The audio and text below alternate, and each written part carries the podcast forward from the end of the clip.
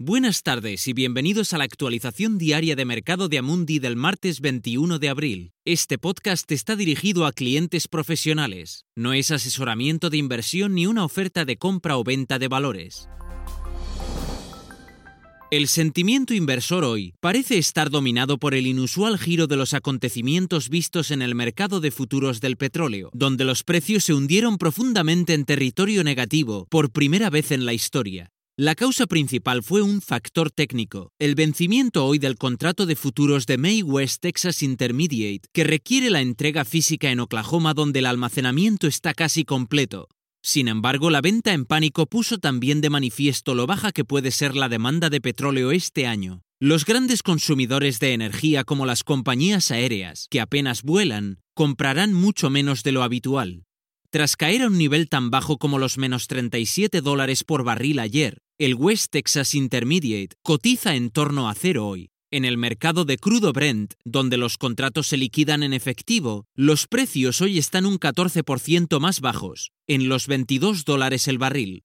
Esta dislocación masiva fue suficiente para generar alguna toma de beneficios tras la reciente recuperación de los mercados de acciones, con una caída del índice SP 500 del 1,8% hasta los 2.823 puntos. Los mercados asiáticos y europeos bajaron en niveles similares, mientras que los futuros americanos también están orientados ligeramente a la baja, los inversores parecen ansiosos por ver si la disrupción en los precios del petróleo se alimenta más allá de los mercados de futuros, quizás impactando la salud financiera de las grandes compañías energéticas y los bancos que les financian. Mientras tanto, las autoridades siguen estudiando medidas adicionales para tratar de limitar las posibles consecuencias económicas de la pandemia, en Estados Unidos, continúan las negociaciones entre la Casa Blanca y el Congreso para lanzar un nuevo paquete de ayuda para las pequeñas y medianas empresas que podría ascender a 450 mil millones de dólares, además de los 2,3 billones de dólares ya asignados.